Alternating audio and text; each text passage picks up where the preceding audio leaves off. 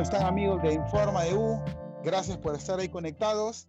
Este es nuestro tercer podcast, así que quiero por favor agradecer a toda la gente que se suma a la transmisión. El día de hoy tenemos a un súper invitado, alguien realmente identificado con Universitario de Deportes y también con nuestros compañeros que fecha a fecha estamos aquí tratando de salir adelante de toda esta situación en la que nos ha puesto el COVID-19. Sin más, quiero presentarles a un amigo de la gente de Informa de U, a un periodista reconocido y director también del blog Trinchera Crema. Quiero por favor pedir un fuerte aplauso para nuestro amigo Pedro Ortiz Viso. ¿Qué tal Pedro? ¿Cómo estás? Buenas tardes. ¿Cómo están? Buenas tardes y contento de estar en comunicación con ustedes. Muchas gracias Pedro. Aquí ya vamos a interiorizar en todo el programa. Quiero seguir presentando a la gente que nos acompaña el día de hoy. Quiero presentar también acá a mi amigo, a Jesús Poblete. ¿Cómo estás, Jesús? Buenas tardes.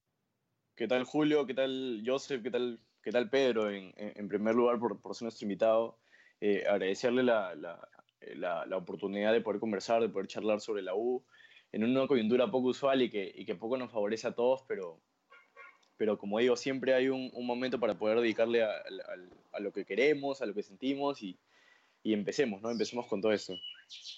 Así es, Jesús, como dices. Y para continuar con las presentaciones de la gente que nos acompaña el día de hoy, tenemos también a nuestro gran amigo Joseph, Joseph Castaño. ¿Cómo estás, Joseph? Buenas tardes. Oh, hola Julio, buenas tardes, buenas tardes este, Jesús y Pedro, gracias, gracias por el detalle de estar con nosotros el día de hoy. Sí, como decía Jesús, no es un día, este, bueno, momentos complicados, tenemos que estar en casa, cumplir las normas que, nos, que se recomiendan, a las personas que no podemos salir porque, bueno, no tenemos, este, no cumplimos un rol en la sociedad de, de, que nos obligue a salir o, necesiten de nosotros afuera, bueno, este, tenemos ahora este, el podcast para poder hacerles llegar a los amigos de, En Forma de Uno, para seguir desde acá este, comunicándoles, haciéndoles llegar nuestras, nuestra, nuestras sensaciones de cómo va la U y qué mejor con, con Pedro hoy día. Así es, José, muchas gracias. Bueno, nada, entramos al programa. Eh, las personas que estamos hoy en estos días con inmovilización, ya sea por home office, por estudios, y que estamos pasando más tiempo en la casa que en otro lado, estamos dedicando mucho de nuestro tiempo a seguir el fútbol en las diversas plataformas que podemos hacer. Ahorita no tenemos fútbol dada la coyuntura, así que nos estamos este, aprovechando ¿no? de videos, eh, ya sea en archivo que podemos tener o en la plataforma que tenemos en YouTube. Eso también ha hecho que muchos hinchas como nosotros eh, hagamos, hagamos reflexión y memoria de los grandes partidos que ha tenido Universitario de Deportes en la historia, en la historia moderna, ¿no? Recuerden que aquí somos, somos una variedad de hinchas con distintas edades, pero que ahí podemos tener en, en la retina, y qué mejor en una pantalla, los mejores partidos de Universitario de Deportes. Y estos partidos también van asentando el hinchaje en nosotros. Pedro, eh, aquí una consulta entre amigos. ¿Dónde nace tu hinchaje a la U? ¿En qué momento crees tú que fue ese momento bisagra donde tú ya o sea, pudiste decir, yo soy hincha de este equipo? ¿En qué año y con qué, con qué equipo, con qué jugadores tú puedes referenciar ese momento? A mí mis padres, mi, mis tíos me dicen que yo cuando era chico gritaba, repetía mucho, achito, achito, achito. Yo soy de 68 Cachito Ramírez fue el héroe de la bombonera en el 69, luego se une a la U, entonces desde ahí, si bien en esa época él estaba en el, en el Boys todavía, luego pasa a la U y ahí este, se inicia mi, mi, hinchaje. Yo no recuerdo mucho los partidos de, Copa del 72, pero sí ya con cierta...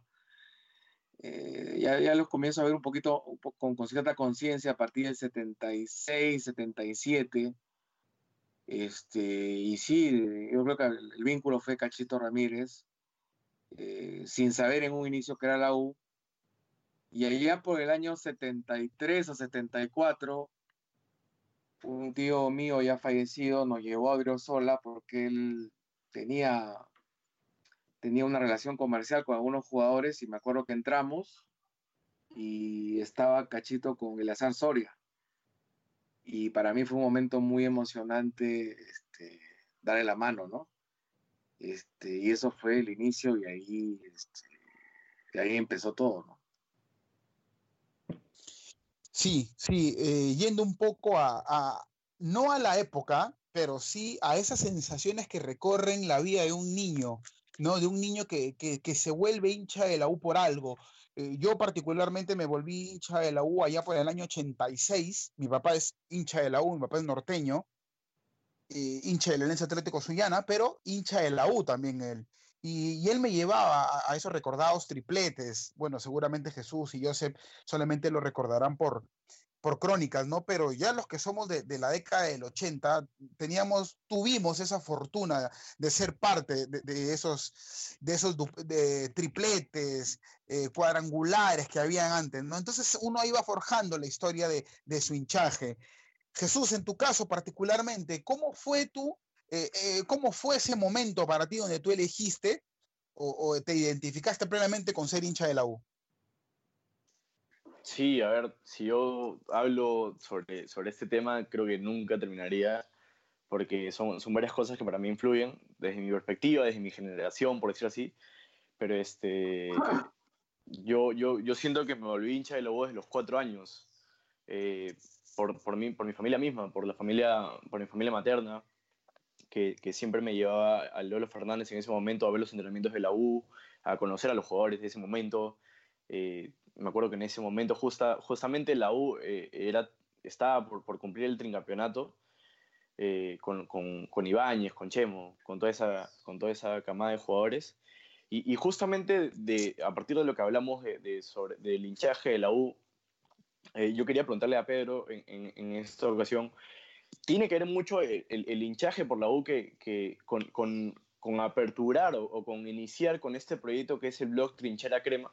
Bueno, yo he sido, yo soy hincha de la U siempre, yo les puedo contar algunas anécdotas. Yo en la definición del campeonato, del subcampeonato del 76, si no me equivoco, que la U define con Alfonso Ugarte, me parece que por penales, este, recuerdo todavía que, lloré porque perdimos la definición. Eh, yo he ido a la cancha solo eh, desde que tenía 13, 14 años. Tenía una bandera que me regaló mi tío.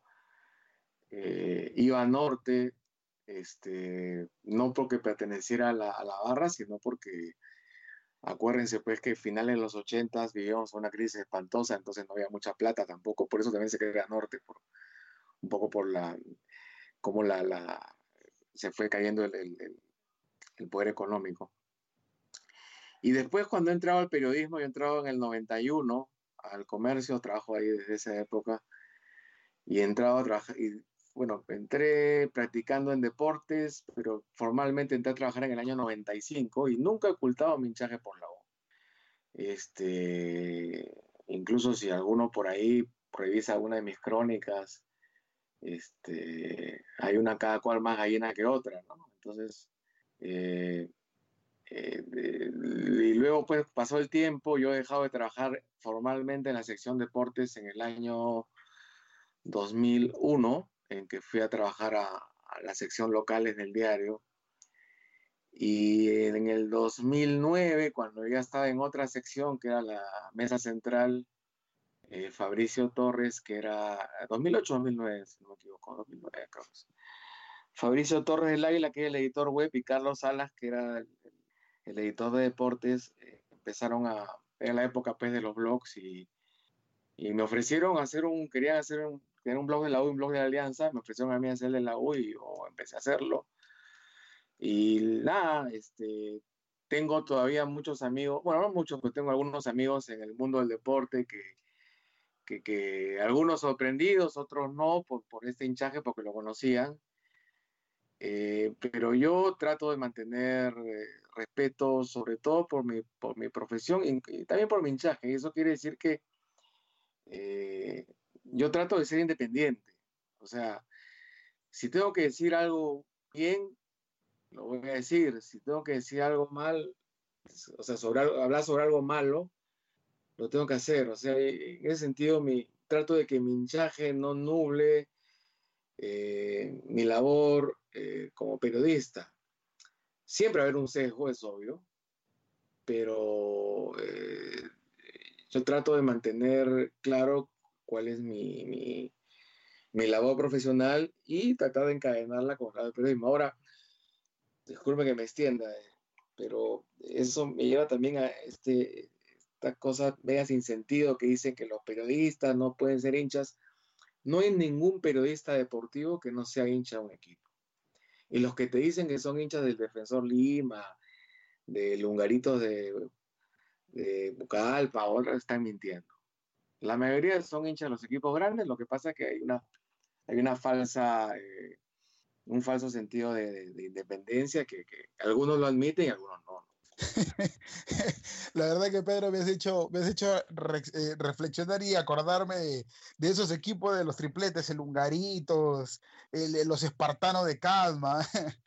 Pero es cierto, es cierto, y yo, yo comparto también eso que tú dices, eh, sin juzgar a nadie, porque al final cada uno lleva el hinchaje y sobre todo el profesionalismo de la, de la manera como corresponda, ¿no? Y como, como bien ahora se mueven redes, todo, todo este nuevo movimiento, todas estas nuevas formas de expresarse, acá tengo que aplicar la frase di que eres del Muni, del Boys o de otro equipo, es la vieja confiable, ¿no? Por así decirlo, pero, pero es cierto, es cierto. Eh, particularmente, yo, yo, yo soy periodista, yo estudié periodismo en la Universidad Jaime Gozati Mesa, y una de las cosas que a mí me inclinó para seguir esta carrera fue, fue el ser hincha de la U. O sea, yo soy un hincha de la U furioso, así donde explotó toda, la toda mi furia en el año 1992, con 12 años, de manera ininterrumpida hasta la fecha. Y, cuesta, cuesta, porque también cuando te toca colaborar con otros, en otros lados, dar una opinión objetiva, cuesta, ¿no? Pero sí comparto, comparto lo que dices, ¿no? Que, que el que te diga que no es hincha de un equipo te, te está mintiendo. Ahora, yo recuerdo muchas esas, esas, columnas, perdóname, en el comercio donde estaba eh, eh, el, esa columna de Elkin Sotelo, que tenía un nombre aliancista, que no lo recuerdo muy bien, y, y el verso era el tuyo. ¿Cuál era el nombre de Elkin? Comando Azul, si no me, no, si no me equivoco, Comando Azul, sí. Ah, sí, Comando Azul. Y, y, y, la respuesta era el tuyo, que era el Brock este, Tinchera Crema, que a pesar de muchas discrepancias, una de las cosas que siempre he rescatado de ti, Pedro, siempre he rescatado, es la manera tan, tan limpia como das la opinión de lo que suceda en la U. O sea, tanto para bien como para mal. Y creo que eso nos está costando a las nuevas generaciones del periodismo, eso, no, por dar una opinión que no le guste a la gente, eh, puedes tú estar viviendo de tus seguidores, por así decirlo, sino por el contrario, creo que uno, ahí empieza la depuración, seguidores en cantidad o seguidores de calidad, ¿cierto? Sí, es que el problema del periodismo en general ahora es, es el, la cobardía que hay de no enfrentarse a la ola de las redes, ¿no? Entonces, yo he escrito, por ejemplo, una columna en el diario diciendo que debería venderse el Monumental y me cayeron eh, un montón de tuiteros. Hay, una, hay un Twitter, hay un tweet que se llama hinchada monumental, eh, en que cómo era posible. Pero yo sostengo, el problema de la U en este momento es ese maldito estadio. Bueno, maldito está mal dicho, pero ese estadio es el problema de la U. Y yo he cubierto yo he seguido el estadio desde que se puso la primera piedra prácticamente. Yo he hablado con La Valleja, he hablado con la gente de Grenco, he hablado con, con, Alba, he hablado con Jorge Alba, con, con, González. Nosotros hemos hecho mil notas desde que el estadio se empezó a hacer, etcétera, etcétera. Y lamentablemente el estadio es la razón por la cual la U está pasando los problemas que tiene. En fin, yo no estoy diciendo que tenga la razón, pero es mi opinión. Dije eso en redes y me mataron. Pero ya, no me importa. Es, lo que yo pienso. Este, en algún momento alguien dijo, oye, la gente de Grenco en marketing está trabajando bien. Sí que eres un Grenco lover, pero ¿por qué vas a, no vas a, vas a negar que alguien está trabajando bien o mal? O sea, ahora tienes que ser leguía. Y, y la gestión leguía anterior, ¿cómo fue? Fue terrible. La de Rocío también. Entonces, Aquí el asunto es decir con sustento lo que ocurre y no tener miedo a que por ahí alguno te salte, salten al cuello y demás cosas. Eh, pero en fin, eso es lamentablemente es algo muy difícil. Estamos hablando de la U, pero extrapólalo esto a la política, al espectáculo, etcétera, etcétera. Hay mucha gente que tiene temor de ir en contra de la ola de las redes, este, porque teme ser fagocitada por ¿no? Y yo creo que si tú tienes una opinión y está bien sustentada, tienes que defenderla, pase lo que pase. Claro, claro, Pedro, este, como decías tú, este, siempre este, es ser consecuente con lo que uno dice y más aún con las cosas que nos apasionan, ¿no? En tu caso, eh, tú eres periodista, el periodismo es lo que te apasiona, este, así como te apasiona el periodismo, también te apasiona la U. ¿Cómo haces tú para, para que esa, esa pasión que tienes tú, que sientes por la U, no, a veces cuando das un, comentario o una crítica, no, no, no sobresalga, no, no, no, no, no, salga y desborde lo, lo que tú quieres decir. Eh, a ver, eh, bueno, me, ha pasado también, ¿no? Hace poquito un, uno de esos tipos que aparecen en redes, este, no sé qué cosa me dijo, eh, fue un día de, de, que Alianza había pasado una vergüenza, ¿no? Una de, una de las tantas, dicho sea el paso. Y, este, yo le puse algo así como, mira, tú di lo que quieras, pero lo que ha pasado ya no te vas a olvidar nunca. Nada más. No le agregué ningún adjetivo y nada más. Y me cayeron en, en, este, en manada. Y uno de ellos, incluso yo lo seguía, a Pedro Ortiz, pero ahora ya no lo voy a seguir porque eh, se ha puesto un plan de hincha. Bueno, pues somos seres humanos y en algún momento se nos suelta la cadena porque es, bien fácil decir, oye, tú eres profesional, tienes que estar frío, que no tienes que responder, pero en algún momento pues se te escapa porque los humanos somos, ¿no?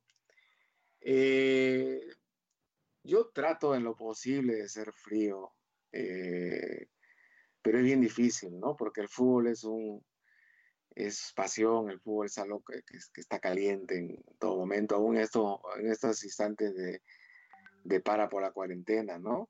Eh, pero yo creo que lo que tienes que tener claro son, es tu ética personal y, y, en el caso mío es que yo soy periodista y como periodista tengo que decir la verdad.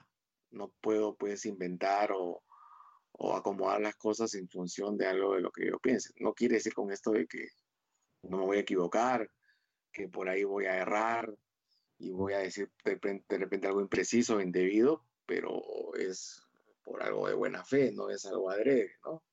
A veces a uno lo inducen al error, o a veces uno, uno se, se equivoca este, porque no hizo bien su trabajo, pero... Y además uno, esto de las redes ha sido pues también es todo un proceso, ¿no? Yo al principio he ido, he ido un poco este, ordenándome, siendo un poco más cauteloso, como todo, ¿no? Como todo, o sea, no, nadie, esto no, no había ningún manual, ni nada cómo, cómo hacerlo. Eh, uno lo ha ido aprendiendo equivocándose también. Y, y, justamente a partir de, de, lo que dices, a ver Pedro, este, ¿sientes que el periodismo eh, ayuda mucho a mantener el equilibrio? A ver, lo que yo, lo que yo digo siempre es, desde, en una crónica uno puede eh, expresar muchos sentimientos que, que, que el mismo deporte genera. O sea, como bien dijiste, el fútbol es un, es un deporte muy emocional porque involucra muchas cosas, pero así como te puede llevar a ese lado de, de, expresar tus sentimientos en una crónica que, que, una persona le puede dedicar al club o, o al equipo que, tanto ama, también te lleva a este lado de la crítica, que, que muchas veces puede ser perjudicial para uno. ¿no? ¿Tú sientes que, sí. que, el periodismo en este caso es, es, un, es, un, es un espacio que ayuda más o menos a manejar el equilibrio de las personas, en el sentido de que es, es siempre te, te, mantiene entre esas cosas, entre, entre la razón y la emoción, por decirlo así? Yo creo que el caso del periodismo deportivo es, es, muy particular, ¿no? Yo, yo también enseño periodismo. En alguna época, cuando tenía un poquito más de tiempo, enseñaba periodismo deportivo en ISIL. Y yo lo que le decía a los chicos era, eh, ustedes eh, traten de expresar, si van a escribir una crónica, todo aquello que han sentido estando en el estadio, sin perder la capacidad de análisis y sin este, quedarse en el palabreo hueco, ¿no? Eh, que es complicado.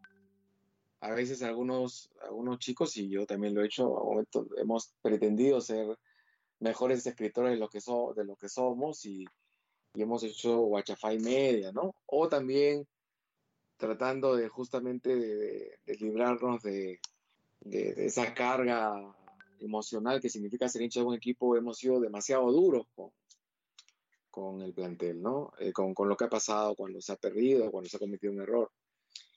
Eh, yo creo que la idea es que el periodista tiene que mantenerse siempre. Yo soy periodista, yo soy periodista, yo soy periodista. ¿Soy periodista hincha de la U? Sí. Jorge Barraza, hincha independiente. Este, Santiago Segurola es hincha del, Bilbao.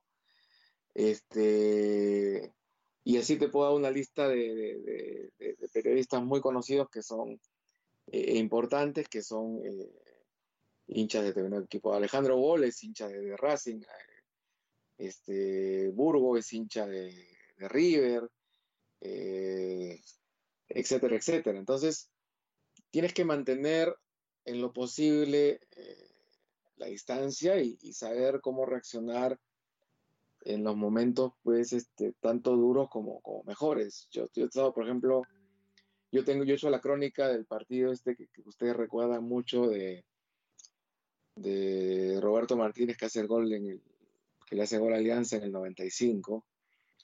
Y mi entrada, pues, es una entrada de un hincha, ¿no? Este, pero bueno, ya, la hice, ya, pasó y me la publicaron. Me ha tocado también, mi último viaje internacional fue en la Copa Libertadores del 2001 cuando la U pierde con, con este, cuando pierde en, Rosario, con Rosario 6 a 0. Y fue algo muy doloroso que tuve que escribir, pero tuve que escribir, ¿no? Entonces, este, tienes que mostrar, eh, tienes que seguir pensando que eres periodista, eh, dos cosas más. Cuando Alianza campeona después de 20 años, no sé por qué la crónica me la dieron a mí. Yo viajé a, a, Talara a ver el partido con, con Alianza, eh, con Atlético Torino. Y la, la campaña de Libertadores de Cristal del 97, que termina con la final en Cruce, en Belo Horizonte, también la tengo yo. Yo viajé con ese equipo a Cusco, viajé con ese equipo a La Paz, hice el partido de Racing en Lima, hice el partido con Cruzeiro allá, hice el partido con Vélez en Argentina. Este, son cosas que te pone el periodismo en, el, camino y, tienes que afrontarla con, con profesionalismo. Es, es, no, no hay otra. Sí, sí, sí, es, es, muy cierto lo que dices. No, esa, no en esa magnitud en la que tú lo has llevado, pero me ha tocado, me ha tocado eh, ser soporte a muchas páginas eh, para dar eh, mis crónicas también acerca de lo que aconteció con Alianza, con Cristal, y lo que siempre me decían era, como tú eres hincha de la U, para ti va a ser más fácil dar una opinión objetiva de lo que estás viendo.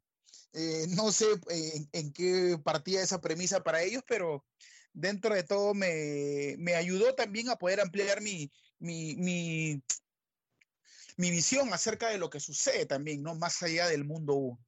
Y volviendo al mundo U, antes que nos gane el tiempo en el podcast, eh, la U en esta primera parte del año ha mostrado eh, una regularidad con un pequeño bache que se dio en las tres últimas fechas, ¿no? Con la derrota ante Vallejo y el empate posterior ante Boys. Luego nos hemos levantado con, con Alianza, eh, pero igual muchos hinchas sentimos esa, ese desazón de que nosotros hemos debido estar en solitarios en la punta. ¿Dónde crees tú, Pedro, que pueda radicar ese bajón que hemos, que, hemos evidenciado? Ahora, el año pasado sucedió un tema bastante particular cuando sale Grenco de la administración temporal y asumen los de guía, y también la U de comiso sufre ese bajón donde perdimos los 5 o 6 puntos que tenemos de, ventaja, nos pasaron y todo. Y ahora se da un hecho, no sé si similar, pero muy parecido. ¿Crees tú que esos dos sucesos puedan estar de la mano? ¿O simplemente es un tema también de, de, respiro que se ha dado el equipo ante toda la presión que venimos teniendo desde el 26 de diciembre, cuando inició la pretemporada para jugar la fase previa de Libertadores y todo lo que ha venido en lo que, ¿no? lo que estamos pasando actualmente? ¿Qué opinas? Yo creo que siempre influye, o sea, eh, imagínate, eh, si estás en tu trabajo, el que sea, y te dicen, hoy día cambia el dueño, y tú ves que no es un cambio este, amable, sino que están arrancando entre ellos este, la, ropa y se están golpeando. etcétera, etcétera. Entonces siempre va, a influir, ¿no? Este, yo me acuerdo eh, la U de Chemo, esta que pierde eh, eh, de una manera increíble en Brasil con Vasco. Este, uno decía, sí, que como perdió, sí, pero era un club pues, que no le, te, llevaba meses sin, pago, ¿no? Y que, y que tenía, vivía con lo justo, ni siquiera con lo justo, vivía de una manera eh, vergonzosa para, para, un club profesional. Entonces siempre influye. Ahora, yo creo que, pese a que ha tenido sus errores como es normal, creo en la sabiduría de, Gregorio Pérez. Este, creo que en el poco tiempo que, que, tuvo le dio al equipo un funcionamiento y una, un equilibrio que, que no mostraba con, con el señor Comiso pero aún tiene algunos defectos, ¿no? Este, hay un problema de, entre el... No, no, no queda claro, este, eh, por ejemplo, en el caso del enganche, ¿no? Porque Millán no, no, no, no funciona, eh, eh, no, es, no es muy dinámico para desprenderse de la pelota y, y, hemos tenido problemas antes del clásico con la falta de equilibrio que había en, la volante, que, que ahora se solucionó al poner a tres eh, volantes mixtos, ¿no? Eh, sin embargo, yo creo que la U, a diferencia de otros años, tiene eh, los elementos y el plantel suficiente como para pelear los primeros lugares. Por ahí yo diría que se le podría reforzar de repente un, un 10, si se podría traer a, mitad de año, este, sería genial. Este, no sé si algún suplente para Carvalho. Este, pero eh, yo creo que el equipo como está, eh, está para pelear y tiene, tiene sobre todo un cuerpo técnico muy capaz eh, después de muchísimo tiempo. Sí, claro, este, justamente, justamente quería preguntarte, ¿no? sobre las sensaciones que tenías del equipo ahora para esta temporada. Como decía Daniel Pereo, este, los periodistas no, no tenemos que tanto ver la futurología, ¿no? No, no estamos acá para ver el futuro, pero tú dijiste ya, el, al equipo lo ves peleando este año en los primeros puestos. Eh, ¿Qué te parece en general hasta acá y, hasta cuando se el, el, torneo? No sabemos. ¿Cómo, ¿Qué te parece el trabajo que viene haciendo el profesor Goyo, ¿no? Este, en, en general, ¿no? En general, una, una, vista general, ya teniendo el resultado de la Copa, teniendo los partidos hasta ahora, la U tiene 13 puntos. ¿En qué aspectos se podría mejorar? ¿Cuáles son los puntos débiles de la U y cuáles son sus puntos altos para ti esta temporada, hasta donde venimos jugando? Bueno, yo creo que un punto que, se sol, que, aparentemente se solucionó, vamos a ver cómo, se sigue en los siguientes partidos. Perdón es la volante, ¿no? Eh, yo creo que la U tiene que jugar con tres volantes mixtos, o sea, un, un perro que es este alfa jefe, eh, guarderas este, por izquierda y, y, otro que ayude en la marca que es Barco, que creo que es el, la gran revelación de este año por la forma como, como ha crecido, cómo, cómo se para mejor en la cancha y cómo eh, muestra más panorama eh, para jugar. El gran problema, atrás, perdón, eh, con Alonso y con, con, Quina, creo que estamos bien. Sufrimos un poco por la, por la necesidad de poner a los, eh, juntarlo en la bolsa, entonces eso puede provocar cambios en los laterales, pero dentro de todo la situación es tan dramática. Yo creo que el problema está de tres cuartos para adelante, en cómo se conecta la pelota que tú recuperas rápidamente con los delanteros, ¿no? Eh, tú tienes un jugador como Dos Santos que es un 9 que creo que todo el mundo está viendo con admiración, porque es un hombre que aguanta, que te devuelve bien, que pelea, que va por arriba, va por abajo. Yo creo que es una gran, gran adquisición.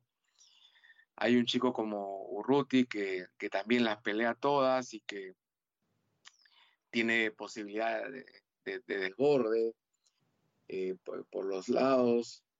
Quintero creo que es muy irregular. En el clásico jugó mejor, pero está muy irregular. Jover creo que está en un pequeño bache. ¿no? A veces le va bien, a veces no, no tiene la, la, regularidad que tenía en el campeonato anterior, pero me parece que es el más desequilibrante en la U y, a él no, hay que moverlo. Con los mejores que tiene la U, creo que no deberíamos haber tenido los problemas para ganar los partidos o para definirlos cuando los tuvimos en la mano. ¿no? Eh, solucionado el problema del control de la volante, ahora creo que falta resolver qué hacemos eh, de media cancha para, para eh, en los últimos tres cuartos. No sé si valga la pena jugar con, este, con enganche, no sé si de repente con dos delanteros nada más. Hover me parece que podría funcionar un poquito tirado detrás del 9 de Dos Santos y, este, de pronto podrías tirar a Quintero por derecha. Eh, eso ya estaría de tarea del profe, ¿no? Eh, pero creo que el problema todavía está ahí. Sí, sí, justamente, eh, a ver, yo siempre te he escuchado decir en, bueno, esto no es ajeno a, todo lo que, lo que sucede, pero yo siempre te he escuchado decir que lo del 2013 y, las buenas campañas en sí que la BU pueda tener siempre van a ser una proeza ante, o, una hazaña, por decirlo así, ante, ante, ante, la incertidumbre que se vive en lo administrativo. ¿no? Eh, ¿tú, ¿tú, crees que este año hay, hay plantel? Bueno, desde mi óptica sí, para mí sí hay plantel para poder quizás pelear el campeonato como parte de una obligación que la U tiene todos los años, pero ¿cómo sobrellevar este tema de lo administrativo eh, ante, ante una situación que quizás puede ser favorable para la U porque a ver, en los últimos años siento que estamos mejor preparados para poder pelear el campeonato, ¿no? O sea, desde lo deportivo yo creo que sí hay posibilidades. La U es uno de los equipos que va a pelear. Tendría que pasar algo... No sabemos qué va a pasar también después de esto, ¿no? Además, eh, date cuenta, los equipos, si es que estos se reanudarse después en mayo, los equipos van a estar sin competencia dos meses, va a ser difícil para todos. No sabemos si algún chico va a estar enfermo o no, si algún entrenador tampoco, ojalá no, no sea así, algún dirigente. Pero esto nos va a cambiar la normalidad a la que estábamos acostumbrados. El problema de lo administrativo es que ahí yo creo que más allá de los gritos, más allá de, las, de lo emocional, de, lo que queremos, es que eh, si tú quieres llevar esto a la justicia, no va a demorarse, esto no va a demorarse un, dos meses ni, medio año. Esto tiene para años. Y yo creo que aquí Grenco lamentablemente tiene la de ganar. Este, lo otro es muy difícil. Eh, yo creo que es muy fácil decir las redes sin copy, son unos ladrones, que no sé qué, que no sé cuánto y todo lo demás, pero más allá de lo que tú digas de boca para afuera, eso cómo lo pruebas en el papel. No, que eh, todo está corrompido. Bueno, pues chocolate por la noticia, pero dame una prueba de que haya corrupción en Indecopy o una prueba de, que en el caso del, de lo que se está ocurriendo en el Poder Judicial hay corrupción en contra de la U. Por ejemplo, el famoso, hay un informe de un perito que lo exhiben, que dicen que el famoso informe del perito, yo le pediría a ustedes que lo lean. Y fíjense y, y muéstrenselo a un perito eh, a un buen perito a un abogado y pregúntenle si ese informe vale o no vale. Ese informe está lleno de suposiciones, no tiene documentos que lo avalen. Además, fuera de eso es un informe de parte, o sea, es una de las partes interesadas que ha presentado ese informe. Entonces, eso pues no le da valor a la prueba, es un indicio más que tendría que verlo eh, la justicia, pero en fin, es, hay mil cosas así que se repiten en redes y que dicen, no, pero nada, pero del griterío a lo que dice la ley hay una distancia muy larga. Yo creo, por más que eso sea políticamente incorrecto, yo creo que las dos partes tienen que ceder. Lo ideal sería que Grenco dijera, mira, tú me debes 50, te voy a cobrar 30, arreglemos. Y punto final y se arregla todo. El problema que tenemos ahí es que Grenco es una inmobiliaria quebrada que como cualquier negocio ve que tiene una expectativa de ganancia multimillonaria con los terrenos de la U, entonces nunca lo va a dejar, nunca.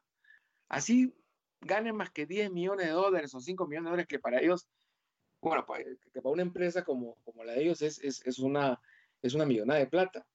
Ellos nunca van a ceder. Entonces, del plano ideal en que cada uno tiene que ser, estamos fregados. Entonces, mientras no haya algo en la ley que te diga que el accionar de Grenco es indebido, tiene que arreglar. Pero para que, mientras que eso se dé, tiene que, van a pasar años. Entonces, yo creo que deberíamos buscar una manera de arreglar esto, solucionarlo.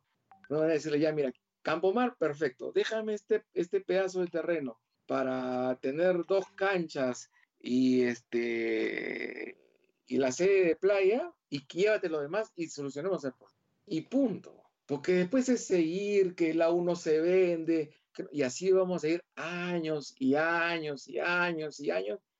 Y un día va a entrar Grenco, otro día va a entrar Leguía, otro día van a entrar y esto va a seguir siempre en la pendiente, en la pendiente y lo que necesitamos es una solución. El club para crecer necesita ser un club institucionalmente fuerte la libertad una excepción, perfecto, pero mientras no tengamos un club fuerte que se sostenga, que atraiga la confianza de potenciales inversores, le hace eh, marcas importantes, etcétera, etcétera, nadie va a invertir en la U, va a tener, ¿quiénes son los que invierten en el fútbol? Siempre son los mismos de siempre.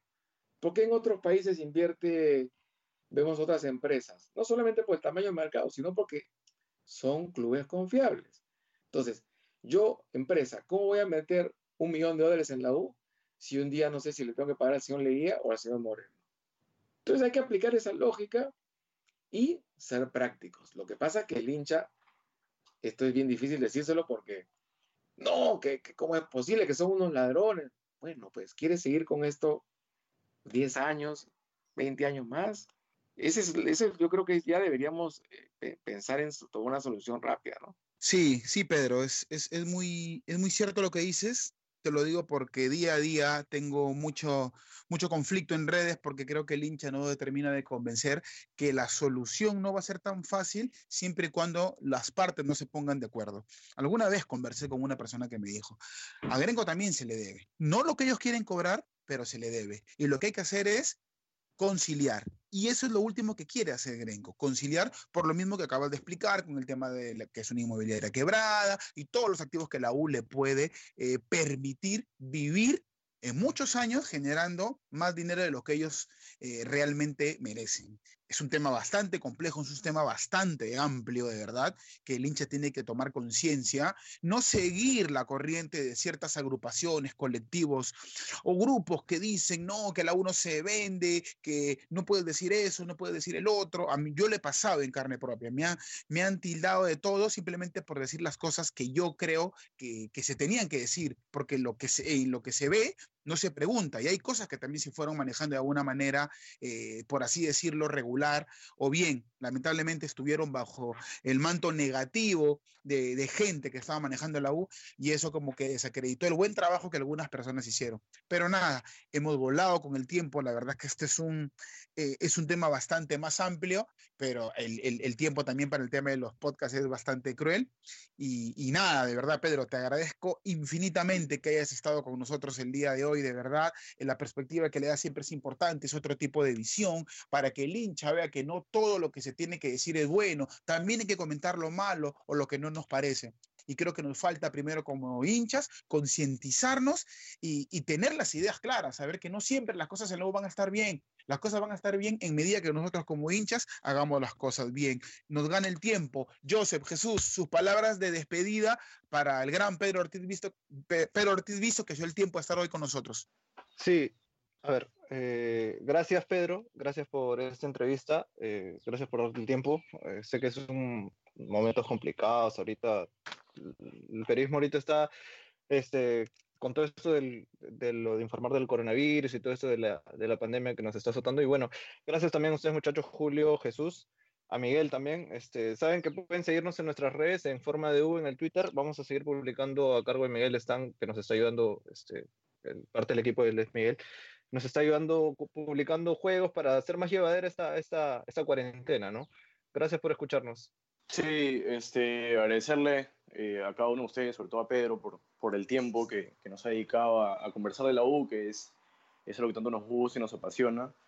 Eh, le, le, reitero la, la, la, invitación al programa porque estos temas han sido muy amplios. Eh, siento que, quedan mucho por, por, hablar, por conversar entre nosotros y, esperemos que en algún momento nos pueda acompañar en uno de nuestros programas en vivos que hacemos los miércoles, cuando se reanude todo esto y cuando, y cuando pase todo esto para estar más tranquilos. Y, agradecerle a todos, a todos, a, Miguelito en producción, a Julio. Eh, gracias, gracias eh, muchachos por, por, por, el apoyo en todo esto y, y seguimos, ¿no? Seguimos un, quizás en, en una próxima semana con, con, un nuevo podcast y, y bueno, reiterarle todo a Pedro, como, como digo.